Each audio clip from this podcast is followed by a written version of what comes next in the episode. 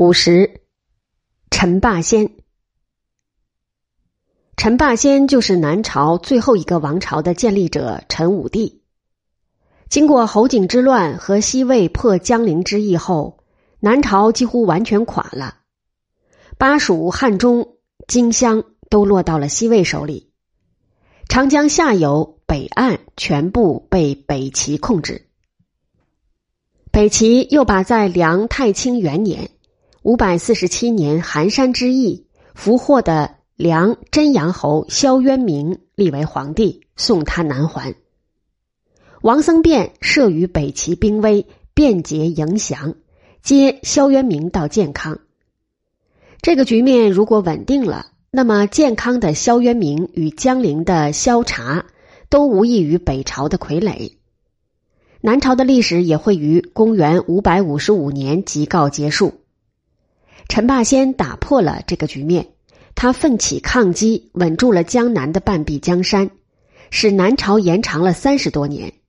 他可称是个很有作为的人物。陈霸先字兴国，小字法生，吴兴长城人，今浙江长兴东。从陈书高祖本纪少处党有大志，不治生产，纪长读兵书。多武艺等语来看，他是个土豪出身。梁大同初，大同元年是五百三十五年，陈霸先三十三岁。萧应到吴兴做太守，见了陈霸先，很是赏识。后来萧应做广州刺史，就把他带到岭南任中直兵参军。他招兵买马，建立了一支一千人的队伍，这就是他起家的本钱。大同年间，岭南多事，陈霸先因此得了出头机会。先是胶州土著豪族李奔起事，新州太守卢子雄讨李奔兵败后，即以与贼交通之罪，被当时的广州刺史萧咨处死。大同八年（五百四十二年），子雄的兄弟子略等起兵造反，攻广州，要为子雄复仇。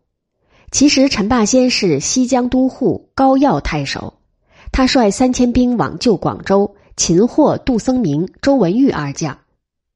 杜僧明是广陵人，今江苏扬州；周文玉是宜兴阳县人，今江苏宜兴，都是跟卢家到岭南来的，也都骁勇过人。僧明号为万人之敌，文玉少时不愿学隶书。称取富贵，但有大硕耳。陈霸先正要搜罗人才，就把两人留在部下。大同十一年（五百四十五年），陈霸先从胶州刺史杨票攻李奔，任前锋，连战获胜。次年（中大同元年），又获大胜，基本平定了胶州起事。太清三年（五百四十九年）。侯景使人与广州刺史袁景仲联系，想把岭南收入侯氏的势力范围。袁景仲欣然同意。陈霸先知道了，便在高要起兵讨袁景仲，宣称朝廷已派萧伯来做广州刺史。袁氏的部众听到了，顿时溃散。袁景仲走投无路，只得自杀。萧伯原任定州刺史，陈霸先迎他进广州。萧伯遂命陈霸先兼始兴郡事。始兴今名韶关，是粤北重镇。陈霸先有志讨侯，这里正是北晋的基地。陈霸先到始兴时，恰在台城失守之后，他连结当地的豪杰之士，其中最有名的是侯安都。侯安都涉猎书传，兼经骑射，也是土豪之流。他招募了三千多人，成为陈部主要将领之一。陈霸先急急准备出师，先派杜僧明率两千人进屯大余岭。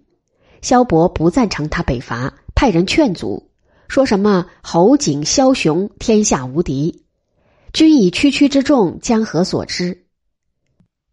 陈霸先见他身为宗室，他是梁武帝的堂侄。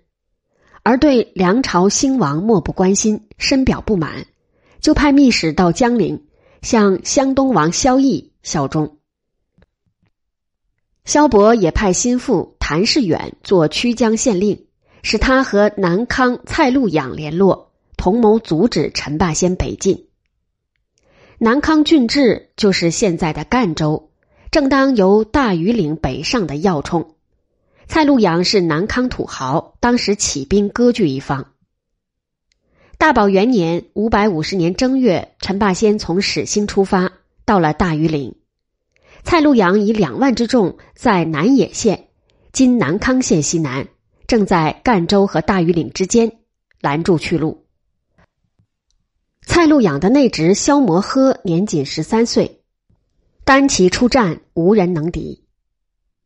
按摩诃于隋仁寿四年从汉王亮反炀帝，失败被杀。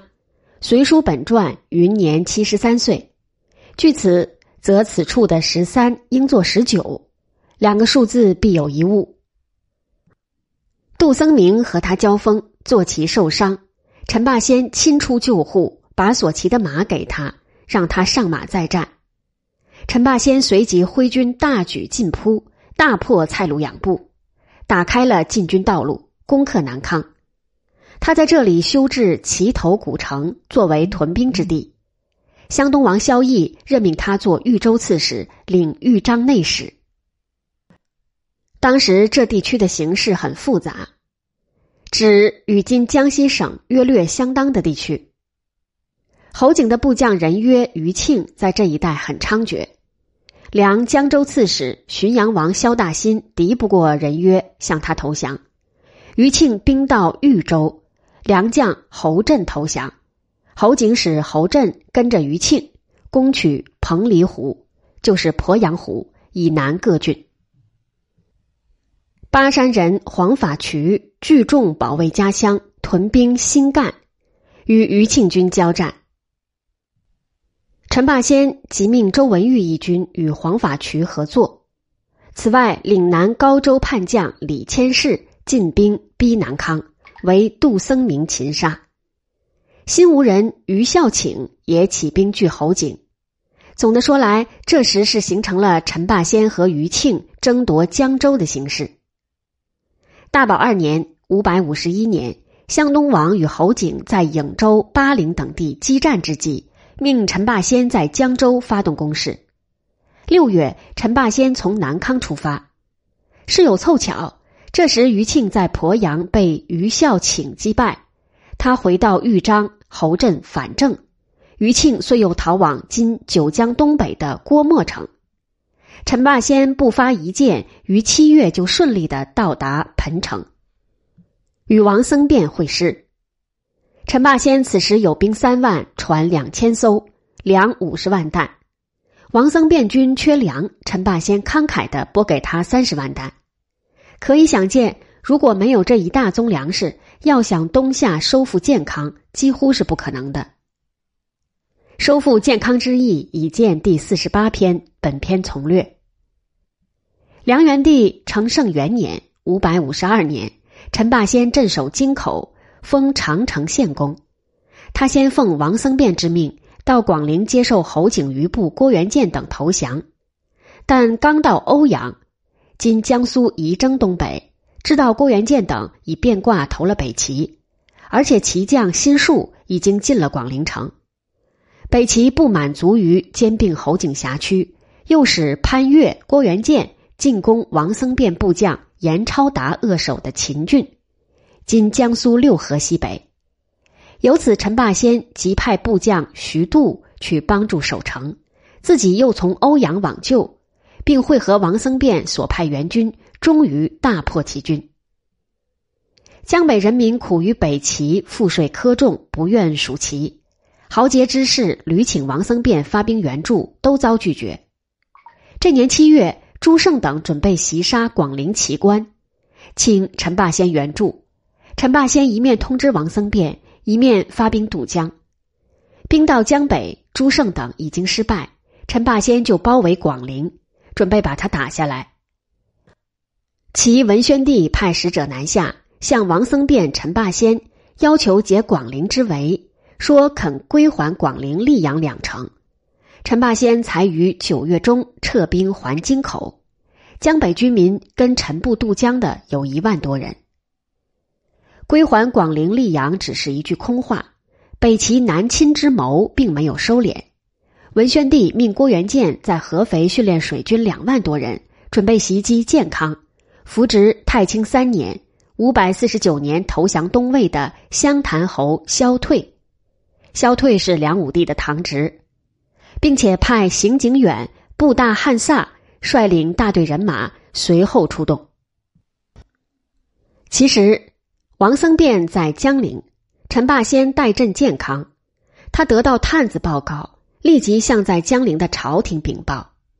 梁元帝就命在回建康途中的王僧辩到姑蜀主持防御。他到姑蜀后，调集侯震、张彪、裴之衡等军在东关筑好防御工事。闰十月，侯震在东关击败来犯的郭元建军，萧退灰溜溜的退回到邺城。梁朝又一次挫败了北齐的南侵。事后，王僧辩回建康，陈霸先仍回京口。成圣二年年底，苦于北齐虐政的粟裕人东方白俄起兵占据粟裕城，归降梁朝。淮南各地也分起响应。成圣三年（五百五十四年），陈霸先领兵渡江，包围广陵，使杜僧明率兵三千人北上援助东方白俄。严超达从秦郡进围荆州，侯震、张彪两军也向石梁方面出动，以壮声势。这一次，梁朝很有收复淮南大片土地的可能，然而各军缺乏联系，不能够协同作战。北齐主将段韶看到了这点，他即留兵为粟裕，自率主力直奔荆州，击败严超达军。侯张两军见状，就退还秦郡。段韶即调转兵锋进向广陵，陈霸先只得解围撤退。杜僧明孤悬粟裕，也只得撤还。最后，段韶以议和为名骗东方白俄出城，把他杀了。以后江陵危急，元帝命王僧辩西上，王僧辩没有行动，以见前篇。江陵的朝廷覆灭后，王僧辩和陈霸先在建康奉元帝的儿子。晋安王萧方智为太宰，承制。次年五百五十五年二月，晋安王从浔阳来到建康，即梁王位。萧方智年仅十三岁，毫无能力。梁朝安危的重任都在王僧辩、陈霸先的肩上，尤其是在王僧辩的肩上。北齐成威来抢江南的地盘，文宣帝立萧渊明做梁朝皇帝。派上党王高焕领兵送他回南方。文宣帝先派文官邢子才赶往建康，送一封信给王僧辩，要他迎接萧渊明。萧渊明本人也有信给王僧辩。王僧辩开头是拒绝的，北齐见劝说没有效果，便用武力恫吓。东关之战，齐军一举占领东关，杀良将裴之衡。王僧辩害怕，就改变初衷，答应接受萧渊明。五月，萧渊明渡江进建康，即皇帝位，改元天成，立晋安王做皇太子。这个梁国是北齐的属国。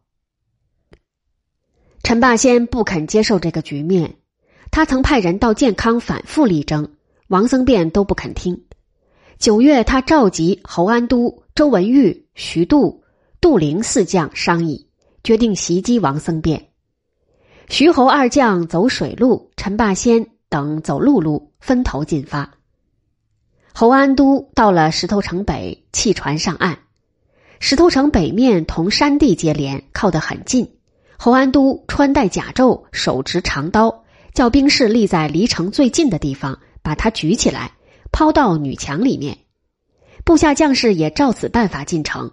直抵王僧辩的卧室，陈霸先带的兵也从南门进了城。王僧辩正在厅上办事，外面报进来说有兵来到，这是陈霸先军。他正惊疑，又有兵从府地里面冲出，这是侯安都的兵。王僧辩与儿子王伟只带得几十个人在厅上苦战，终于抵敌不过，逃上南面的门楼。陈霸先逼他下楼。说不下来就放火烧楼。王僧辩父子没法，只得下楼。当天夜里都被绞杀。陈霸先宣布王僧辩的罪状，声明除王僧辩父子兄弟外，一无所问。萧元明随即退位。十月，晋安王即皇帝位，改元少泰。晋安王就是梁敬帝。陈霸先让萧元明做个有名无实的司徒。他向北齐通报，杀王僧辩是因为阴谋篡位，新君仍对其称臣，永为藩国。这其实是缓兵之计。陈霸先自任尚书令、都督中外诸军事、车骑将军、扬州和南徐州刺史。是实际上的最高统治者。然而，北有强齐，内部也多有与王僧辩关系密切的将领。陈霸先要稳定他的统治，实在不容易。少泰元年冬，吴兴太守杜堪、义兴太守韦在、吴郡太守王僧智一齐抗命。王僧智是王僧辩的弟弟。这三郡声势相连，几乎包括了京口东南的整个江南地区。吴兴是陈霸先的家乡，他知道杜堪与王僧辩关系密切，已预先使侄子陈倩回长城故里立诈自卫。然而，陈倩手下只有几百兵，战事一起，杜堪就派五千精兵来攻打。陈倩守住了，但处境仍极危险。陈霸先派周文玉率军东征，攻义兴，一时打不下来。陈霸先只得留侯安都、杜陵守建康，自己领兵到义兴。陈霸先一走，建康就出事。乔秦二州刺史徐四辉和南豫州刺史任约合兵偷袭建康，占据石头城。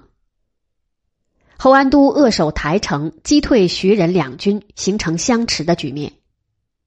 这件事从何而起？原来徐四辉有个堂兄弟徐四仙，是王僧辩的外甥。他投奔四辉，四辉就降了北齐。这次乘陈霸先外出，他们就发动了这次偷袭。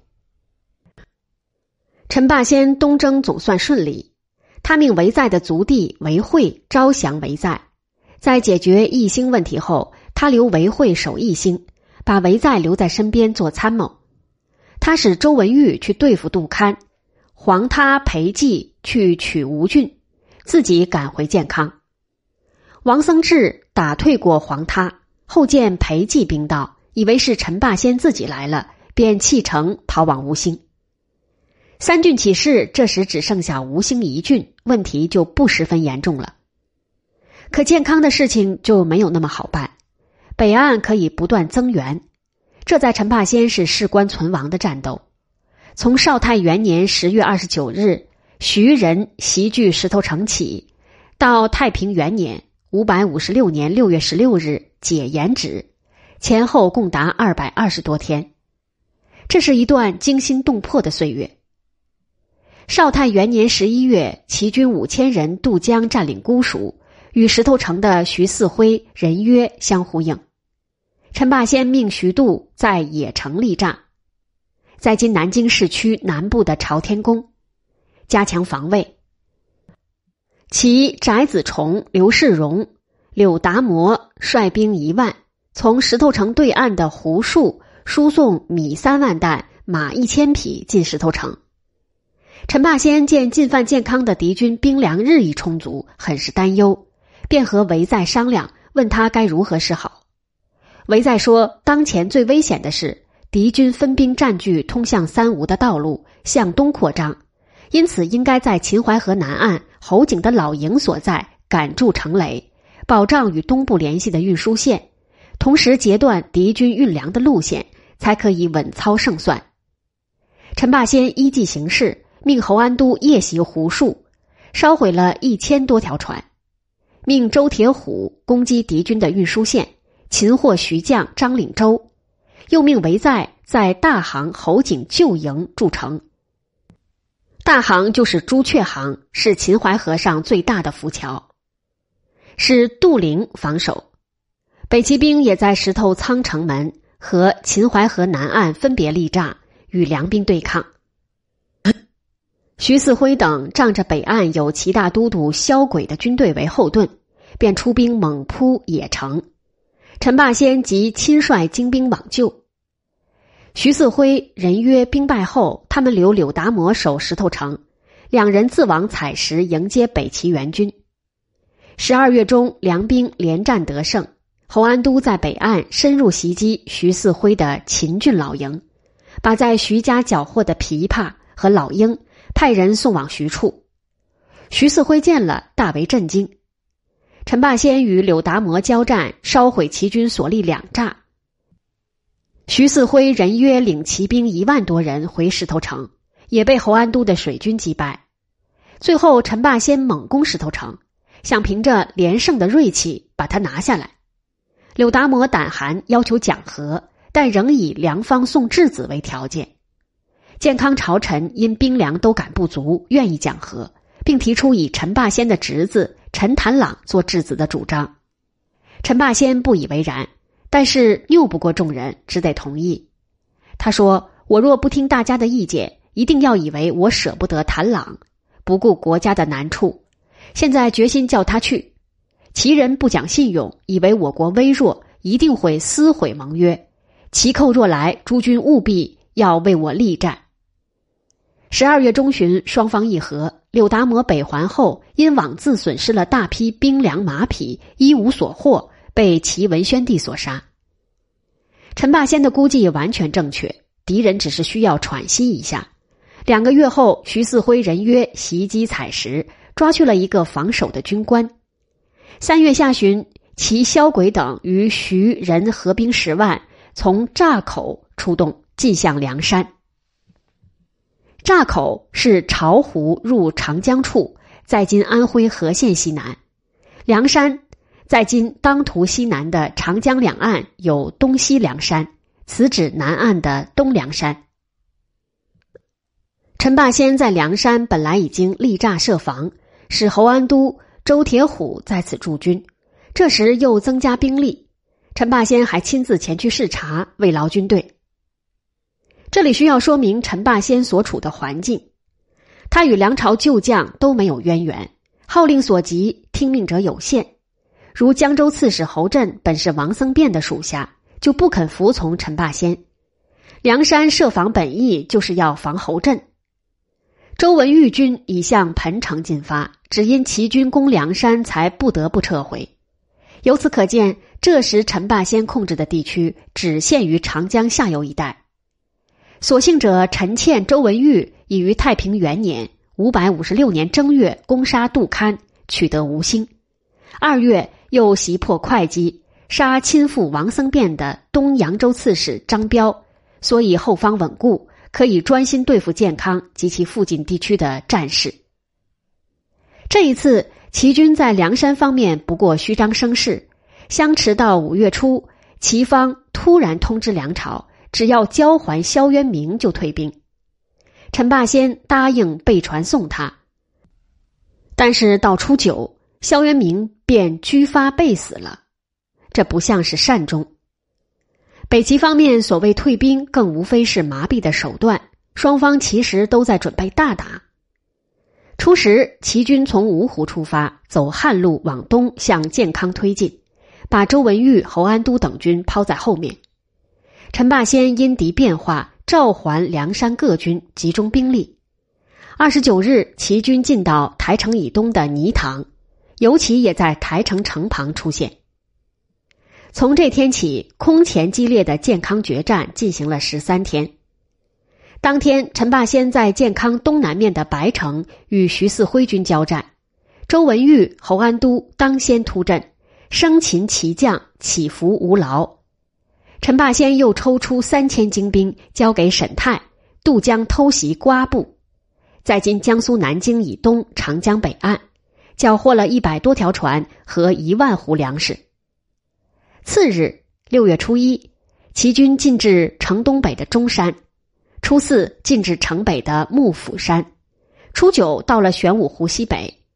从进军的日程和到达的地点看，齐军是从健康西南方面进军，逐渐到达城南、城东南，折而向北，到达城东北、城北，采取包围的策略，而且进展相当顺利，一直处于主动地位。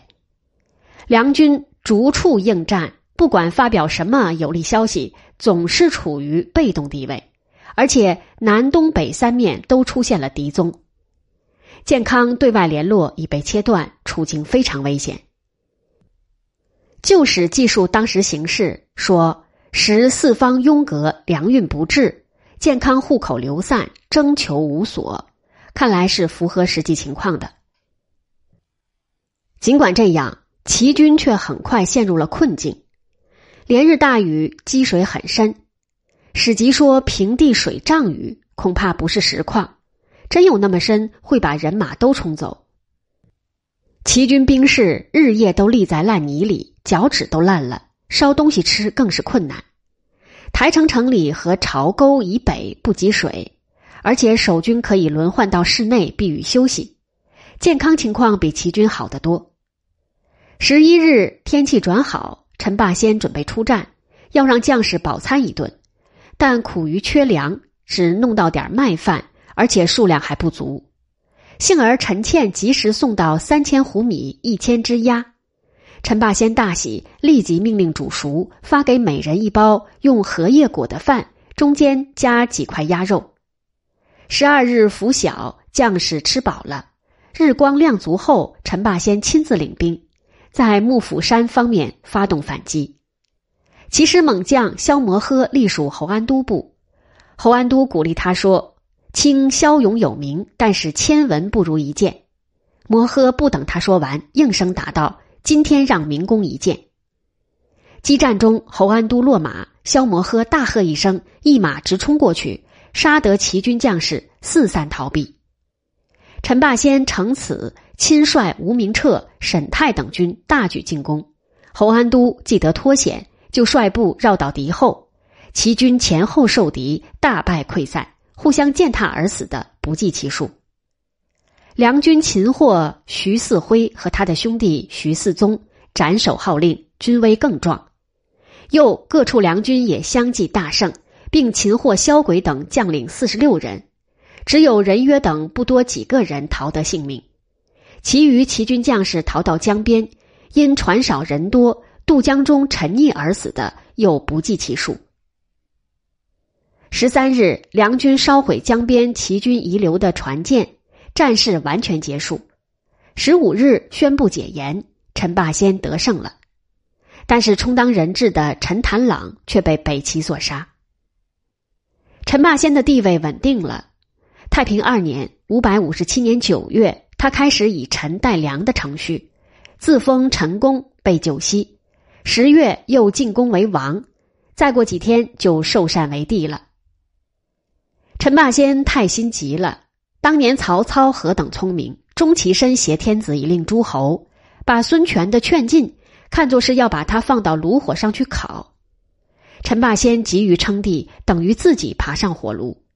须知梁武帝台城之围后，特别是梁元帝江陵之役后，各地军政长官都是割据或半割据的军阀。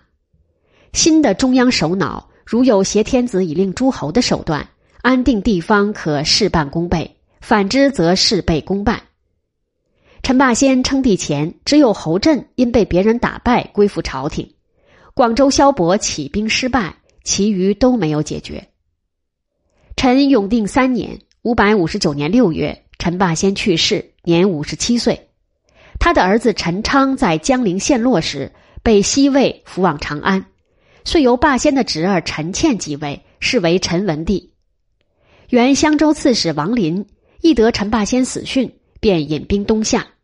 到文帝天嘉元年（五百六十年），他在芜湖兵败，又出奔北齐。